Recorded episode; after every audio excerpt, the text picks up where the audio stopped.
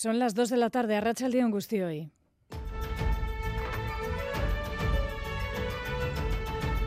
Crónica de Euskadi con Aichiber Bilbao.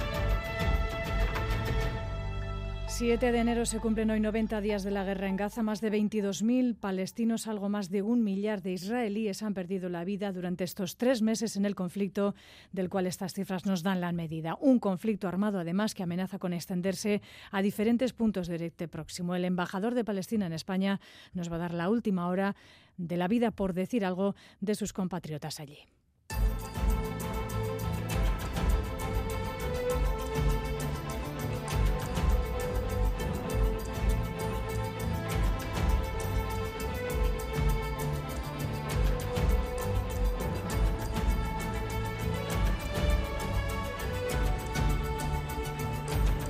Por lo demás, en casa, primeras eh, declaraciones, aclaraciones de la Diputación Foral de Vizcaya respecto a la decisión de finalmente sí continuar, mantener los descuentos eh, genéricos en todas las modalidades de pago del transporte público del territorio. Nos lo ha contado Leisuri Arrizabalaga, la, la diputada de Cultura y portavoz de la Diputación Foral. No ha habido una rectificación. La Diputación Foral de Vizcaya tiene su propio plan, incentivos también en base a, rentas. Es un plan integral y completo. Una vez que esto está puesto en marcha es cuando aparece Sánchez con estas nuevas medidas. Lo único que se ha hecho ha sido analizar cuáles son las cuestiones recogidas en ese Real Decreto, ver que eran compatibles con el plan foral de transportes, poniéndolo en marcha del modo más rápido posible. Y en Gasteiz, la familia de Borja Lázaro, un 7 de enero más, ha salido hoy a la calle para recordar al fotógrafo gasteiztarra desaparecido hace 10 años en Colombia. Ahora podrán además declararlo persona fallecida. Su familia, sin embargo, continúa reclamando que la investigación sobre su paradero, sobre lo que ocurrió con él, no cese. Las esperanzas van decayendo, pero bueno, nosotros seguimos con con la idea de, pues, de saber qué es lo que pudo pasar con él y, que las autoridades que tienen competencias pues que sigan con la investigación. Eso es lo que no queremos, que la investigación decaiga. Y hoy también hablaremos eh, sobre la nueva ley de inmigración francesa, una ley que las asociaciones que trabajan con las personas migrantes allí definen como la más dura de los últimos 40 años. Precisamente vamos a escuchar testimonios de quienes más se verán afectados por esta nueva ley, los propios migrantes en Ipar Euskal Herria. Es el caso de este hombre senegalés residente en Bayona desde hace dos años. De la pas avec cette loi. Los valores de la República no se corresponden con esta ley. Nos hablan desde hace tiempo de libertad, de igualdad. Esta ley no tiene nada de eso. Macron nos ha mentido. Macron, il nous a menti. Y la tercera de las cuatro jornadas de huelga de los trabajadores del Servicio de Asistencia en Tierra de Iberia está provocando retrasos de más de dos horas y un caos de maletas este domingo en el aeropuerto de Bilbao. Como saben, el más afectado por esta huelga, el transporte incluso de equipajes en furgonetas sin el control debido, denuncian los convocantes del planta, algo que también podría, dicen, vulnerar el derecho a la huelga. Titulares del deporte, John Zubieta, Rachaldeón. Hola, Rachaldeón. Urris ha cogido el duelo de Copa entre la Morevieta y el Celta. Los gallegos han logrado el pase a la siguiente fase. Raúl Pando, Arracha León. Arracha León, eh, John queda eliminado de la Copa La Morevieta al caer 2-4 frente al Celta. Se fue al descanso ganando el equipo vizcaíno 2-1 con goles de Jauregui y Reiko después del gol inicial de Miguel para el Celta. En la segunda parte, superioridad clara del equipo Vigués con tres goles, eh, dos eh, de Dubicas y otro de Jailson y dos balones más al palo a los de Jandro de la Liga, donde van a pelear hasta el final por conseguir la permanencia en la segunda división. Hablamos también de fútbol femenino en el Lezama Athletic 2, Eibar 0, Real Sociedad 3, Granadilla 3. Más copa porque a las 4 Osasuna se enfrenta a domicilio al Castellón, a las 7 se ven las caras Eibar y Athletic y a las 9 la Real Sociedad tiene su compromiso en Málaga en baloncesto. Estamos pendientes de Bilbao Basket, está ganando este momento al Manresa por 67-49. Esta tarde el Vascoña se enfrenta en el Huesa Arena al Real Madrid. En pelota también les recuerdo que Artola e Imaz miden sus fuerzas ante Peña y Alviso en Echeverri y en el Goibar. Han, han, acogido una nueva edición del Cross del Goibar, como decíamos, Dani Gaña, Arracha León, cuéntanos. Arracha León, John, efectivamente, victoria del etíope Arebawi, subcampeón del mundo de la disciplina, que ha conseguido batir a Rodríguez Cuisera, el burundés, y al campeón olímpico de 3.000 obstáculos, el marroquí, el Bacali. El mejor vasco en la prueba masculina ha sido Unai Arroyo. Y un apunte de tenis, porque finalmente Nadal no va a tomar parte en el Abierto de Australia por una lesión. Vamos con el pronóstico del tiempo para las próximas horas. Euskalmet, Jayone Munarri, Zarrachaldeón. Caixo Arrachaldeón, durante la tarde seguiremos con chubascos ocasionales, sobre todo en el norte, y se intercalarán eh, con algunos claros. Por tanto, en general, la precipitación va a menos, pero seguiremos con un ambiente frío. La cota de nieve a primeras horas de la tarde se situará en torno a 800 o 900 metros, bajando por la noche a 700 o 800 metros. Y mañana lunes, durante la mañana, todavía se producirán algunos chubascos con una cota de nieve entre los 600 y los 800 metros, pero durante la tarde la precipitación cesará en todo el territorio. Reciban un saludo de la redacción de Crónica de Euskadi fin de semana en el control técnico. Coordinan Jorge Ibáñez e Iker Anaz. Las 2 y 5 minutos comenzamos. Crónica de Euskadi con Aichiber Bilbao. Hoy 7 de enero se cumplen tres meses de la guerra en Gaza con la incursión de Hamas en suelo israelí y con la toma de rehenes. Desde entonces la respuesta del ejército de Israel ha sido durísima, rayana al genocidio, según muchos agentes internacionales. Según la ONU, también un millar de israelíes han fallecido y en el bando palestino, lo decíamos, más de 22.000 víctimas mortales. Al mismo tiempo, se ha producido un éxodo obligado de miles de personas hacia el sur de la franja, donde tampoco parece que la población está a salvo. Y ahora la más que preocupante extensión del conflicto a toda la región. Un panorama realmente desolador, pero quien lo sufre directamente es el pueblo palestino. Estamos al habla con el embajador de Palestina en España, Husni Abdel Wahed. Buenos días, señor Abdel Wahed. Hola, buen día. ¿Cuáles son las últimas noticias que tiene de sus compatriotas allí? ¿Cómo es ahora mismo la vida eh, en esa parte de, de, de, la franja donde digamos que se hacinan ahora eh, miles de personas desplazadas? Primero que nada, yo quiero enviarle un saludo a su persona, a sus oyentes y a los amigos vascos y desearles un eh, buen año eh, 2024. Un año que lamentablemente el pueblo palestino ha comenzado con sufrimiento, dolor y muerte, que eh, se repite año tras año, pero este año tal vez el tono ha sido un poco mucho más subido, con unas eh, cifras alarmantes lo que ocurre ahí no es un conflicto, no es una respuesta, no es una represalia, es simplemente un genocidio que se ha prolongado a lo largo de más de 75 años y ahora parece que Israel ha tomado la decisión de eh, cerrar este con este capítulo de genocidio generalizado. No sé si eh, llamar a esto vida, en la franja de Gaza porque eh, hoy eh, ya superaron los 23.000 mil eh, y lamento hablar de cifras porque detrás de cada cifra hay vidas humanas. 23.000. mil. Sabe que 23.000 mil de una población que no supera los 2 millones 200 mil en la franja de Gaza quiere decir más del 1% del total de la población de la Franja de Gaza ha sido asesinada. Si sumamos a esto más de 60.000 heridos quiero, eh, y, y casi 10.000 que aún están bajo escombros, porque Israel no permite el rescate de los cadáveres debajo de los escombros. Quiere decir, cerca de 90.000 del el total de la población de la franja de Gaza, si aplicamos esto a la población española, esto casi roza los dos millones de víctimas supuestas mm. en España si aplicamos la, eh, la, la, proporcionalidad.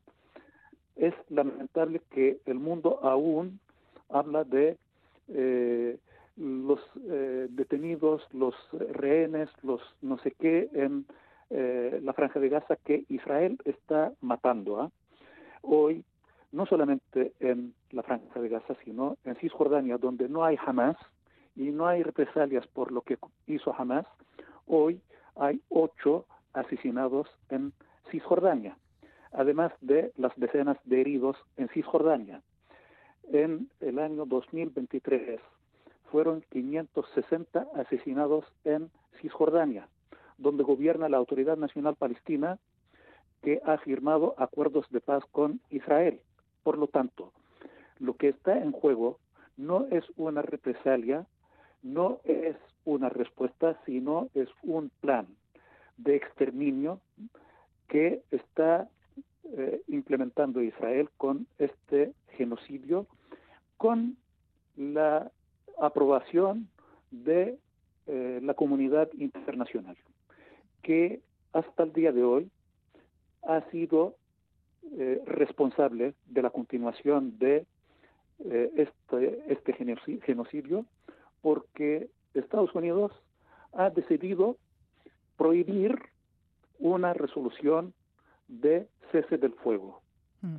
Es lamentable que eh, aquellos amigos en Occidente que son autores de los llamados valores humanos, de derechos humanos, del derecho internacional, que son muy atractivos y admiramos mucho, pero la verdad es que una vez más, nuestros amigos europeos y no tan amigos norteamericanos demuestran la falsedad de sus propios valores o su profundo racismo, porque se aplican para algunos y no se aplican sobre los demás.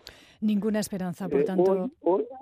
ayer, ayer Israel hasta excavó a un cementerio, sacó, desenterró los cadáveres de sus víctimas y secuestró 150 cadáveres.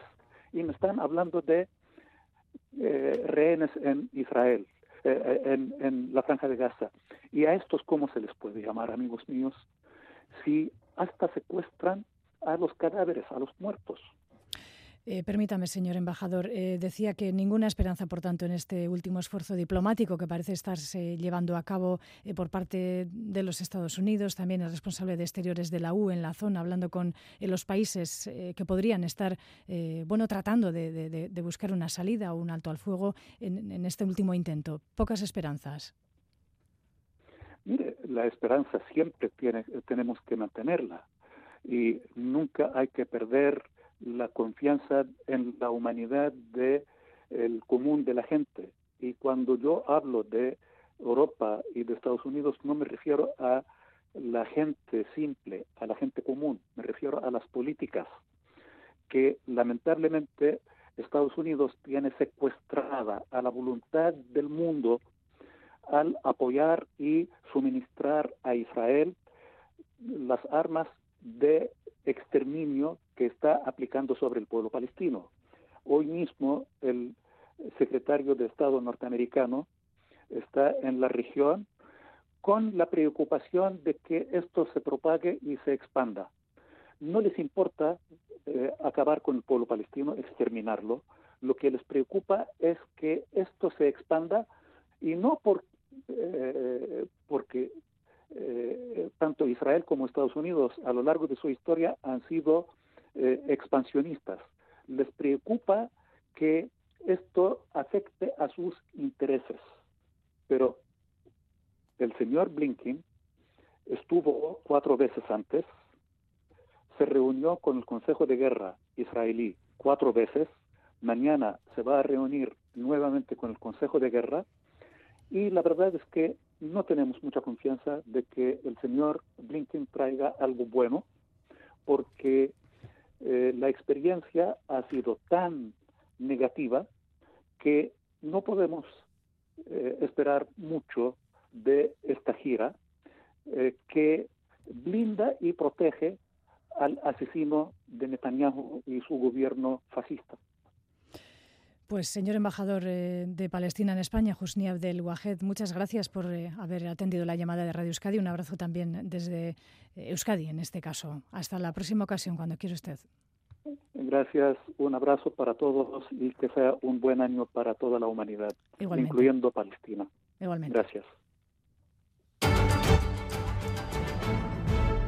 Las 2 y 14 minutos eh, de la tarde continuamos con el relato informativo de la jornada. Hasta mañana, por la mañana, vamos a continuar en aviso amarillo por bajas temperaturas. Tal y como se anunció, tenemos en nuestro país nieve en el interior, en cotas que rondan los 700 metros de altura. ¿Cuál es hasta ahora la situación en las carreteras, Xavi Segovia, Racha Pues la situación continúa complicada y podría ser algo peor a partir de esta noche. Seguimos en aviso amarillo hasta mañana a las 9 de la mañana con cotas de nieve en torno a los 700-800 metros para este domingo que podrían descender a los 600 a partir de mañana. Unas nevadas y precipitaciones que están siendo importantes. En Biasain, por ejemplo, se han contabilizado hasta 16 litros por metro cuadrado o 14 litros por metro cuadrado en Aramayo. El plan de vialidad invernal está activado preventivamente con 200 quitanieves preparados, 27.600 toneladas de sal y 760.000 kilos de samuera disponibles. El Ayuntamiento de Gasteiz, ante las previsiones meteorológicas anunciadas, acaba de activar ya el plan de emergencia municipal por nevadas en fase preemergencia a partir de las 12 de esta noche. A lo largo de mañana,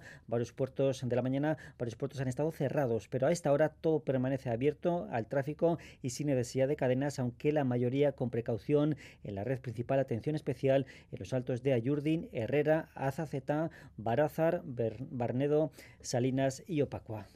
Precisamente vamos a actualizar la información respecto al tráfico. En carretera se ha producido una salida calzada de un vehículo en la AP8 en Amorebieta, sentido Bilbao, que está obstaculizando la circulación. Y tengan en cuenta también que en Vizcaya, en la Vizcaya 731 en Erandio, sentido Asúa, hay un carril anegado por balsas de agua. Más asuntos. En nuestra entrevista matutina de hoy ha estado en Radio Euskadi de la Isuria Rizabalaga, la diputada de Cultura y portavoz de la Diputación Foral de Vizcaya, una institución en la que ya está materializándose el nuevo paradigma de en lo que respecta a los cargos del Partido Nacionalista Vasco, un gobierno formado en su mayoría por mujeres y con gente joven, pero con experiencia. Es su caso. Respecto a los descuentos en transportes, el plan foral, inicialmente más restrictivo en bonificaciones generales, se ha hecho finalmente compatible con la ayuda del gobierno español. Ha sido la aclaración, no rectificación. Y en cuanto a uno de los proyectos estrella del gobierno foral, el Museo Guggenheim Urdaibai, se hará sí o sí pase lo que pase en Guernica, Lier Puente. Baila y Suria Rizabalaga niega que la Diputación de Vizcaya haya tomado la decisión de mantener los descuentos en el transporte público debido a las protestas de los usuarios. Lo achaca a que Sánchez planteó la extensión de la subvención después del plan que manejaba el ente foral que no se trata de una rectificación, que se trata de una correlación de hechos que ha venido seguidos el uno del otro. Dentro de ese plan también se va a establecer incentivos también en base a, renta de, de, las personas. Es un plan integral y completo. Una vez que esto está puesto en marcha, el Consorcio de Transportes de Vizcaya lo viene a implementar, es cuando aparece Sánchez con estas nuevas medidas.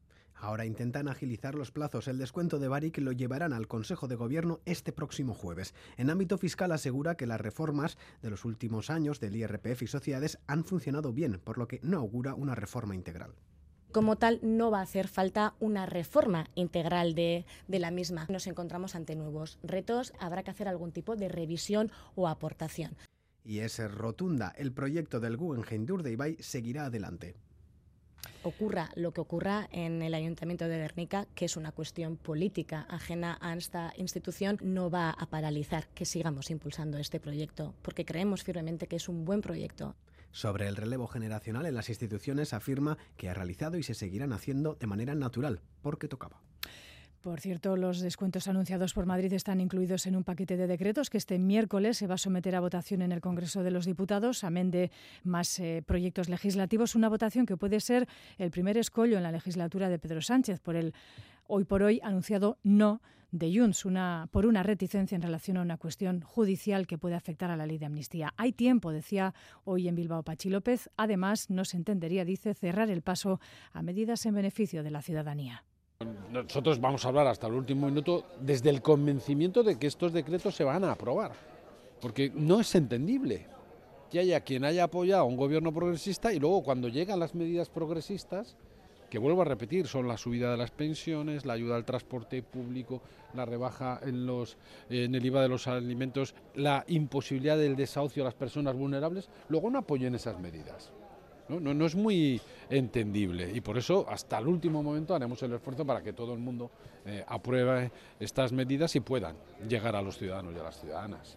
Acto político hoy del PSE en Bilbao con las Juventudes Socialistas, donde el secretario general del partido, Eneco Andueza, ha reivindicado una vez más que los socialistas vascos son alternativa real. Socios leales sí, pero no la muletilla de nadie. Los y las socialistas vascos hemos sido garantía de estabilidad y de convivencia y somos una alternativa real, tangible. No somos el compañero de andanzas de ningún otro partido. Ni yo ni nuestro partido vamos a renunciar absolutamente a nada. Yo aspiro a ser Lendakari y aspiro a que el, Partido Socialista Euskadi, Euskadi Esquerra, vuelva a gobernar Euskadi. Y este mes de enero suele habitualmente ser un mes inhábil de actividad política, pero este año, debido a las leyes pendientes de aprobación en la Cámara Vasca, en el Parlamento, habrá actividad parlamentaria. El posible fin de la legislatura, sugerido por Urcullo este fin de semana, el mes de abril, hace que los partidos también terminen de resituarse de cara a la cita electoral. Irache Ruiz. Sí, se retoma mañana la actividad parlamentaria con la reunión de la mesa en un enero tradicionalmente inhábil. Antes de dar por concluida la legislatura, Urcuyu quiere aprobar las leyes de transición energética y la de cooperación, entre otras. La agenda del Lendakari le llevará el miércoles a Madrid. Se reunirá allí con el embajador de Japón y el secretario general de las organizaciones de Estados Iberoamericanos. A finales de mes se entrevistará en Bruselas con tres vicepresidentes de la Comisión.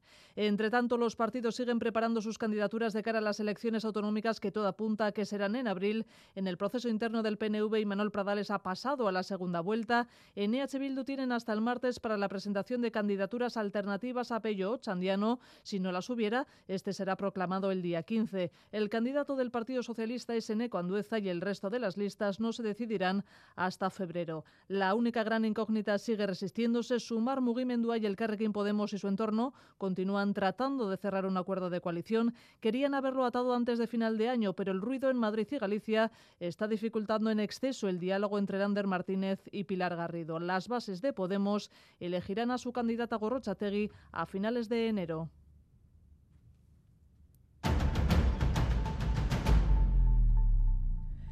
Las 2 y 21 minutos de la tarde, Borja Lázaro, ingeniero informático aficionado a la fotografía, fue visto por última vez la noche del 7 al 8 de enero de 2014 en La Guajira, en Colombia. Tenía 34 años. Este mediodía, un 7 de enero más, se ha concentrado su familia en Gasteiz. Han recibido el apoyo de la alcaldesa y también la consejera de Asuntos eh, Sociales del Gobierno vasco en el décimo aniversario de su desaparición. Además, este año es muy simbólico porque se cumple el periodo que establece la ley para poder eh, declarar, declararle persona eh, fallecida. Nuestros compañeros de Euskal y Red de Televista han hablado con la madre de Borja Lázaro, Lier Puente.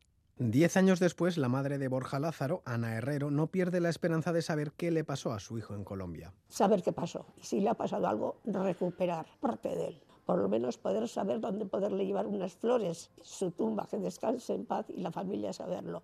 Después de diez años, pues eso es lo que nos va acompañando, ¿no? ese sentimiento.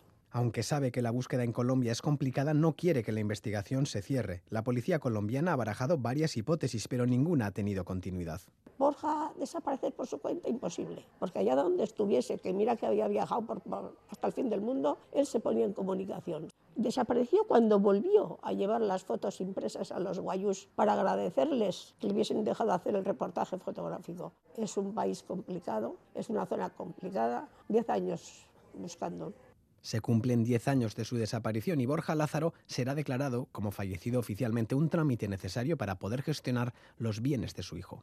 Emocionalmente la familia no quiere hacerlo. Es un trámite judicial, punto. Porque lo que no queremos es que el caso se cierre nunca. La declaración oficial les permitirá, por ejemplo, solucionar los problemas ocasionados por las cuentas e inmuebles bloqueados al desaparecer. Cada año en Euskadi se producen entre 4.500 y 5.000 desapariciones y cuando esto ocurre son varios los pasos a tener en cuenta a la hora de notificarla a la. También conocer cómo acompañar a las familias de estas personas ante esta situación. Nuestros compañeros de informativos de Euskal Televista han realizado un reportaje para conocer la parte menos conocida tras una desaparición, la investigación y el acompañamiento. Ederne Frontela. En 2023 se registraron en Euskadi 4.900 desapariciones, de las cuales 1.300 terminaron en denuncia, y es que son varios los pasos a dar antes de interponer denuncia ante la Archancha por una persona desaparecida. Hugo Prieto, representante de la Archancha en el Centro Nacional de Desaparecidos. Tras hacer una serie de comprobaciones mínimas, pues llamar a su teléfono móvil, tampoco con demasiada insistencia para que no agotar la batería, llamar a sus amistades. Cuando esa ausencia está fuera de todo comportamiento habitual de esta persona y ya empieza a causar angustia, preocupación, hay que comunicarlo cuanto antes a, la archancha. La otra parte de la desaparición, más allá de la investigación, es la de las familias que deben afrontar la desaparición y a las que presta su apoyo la Asociación NON de Personas Desaparecidas. Marisol Ibarrola es su directora. Dentro de una familia es un tsunami a nivel emocional, por supuesto, pero también a nivel legal eh, cuando una persona desaparece, el familiar en lo que está inmerso en la búsqueda, no en esas eh, obligaciones adquiridas por el ausente. El 96% de los casos de desaparición se resuelven, pero el 4% restante pasa a engrosar la lista de desaparecidos a los que no se consigue localizar y que a día de hoy asciende a 162. 162 personas vascas desaparecidas, entre ellos 14 a los que se les perdió la pista fuera de Euskadi. Hablamos ahora de la nueva ley de inmigración francesa. El Parlamento aprobaba el 19 de diciembre la llamada Ley para controlar la inmigración y mejorar la integración, que diversas asociaciones y sindicatos han calificado de extrema. Entre otras cuestiones, se acordaba facilitar las expulsiones y dificultar la unificación de las familias. Ahora está bajo examen del Consejo Constitucional. Pero hasta obtener respuesta, hemos querido preguntar uh, sobre la ley a quienes vivirán sus repercusiones a los propios migrantes. Aitor Sagarzazú. El sentimiento general es de preocupación por la nueva ley. La situación es complicada, según cuenta este senegalés que lleva cinco años en Bayona. Sans papier, ça aussi, c'est un peu compliqué. Ouais.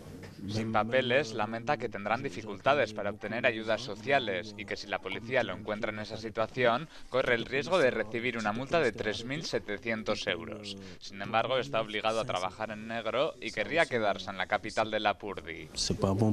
Esta otra camerunesa llegó hace dos años a Euskal Herria.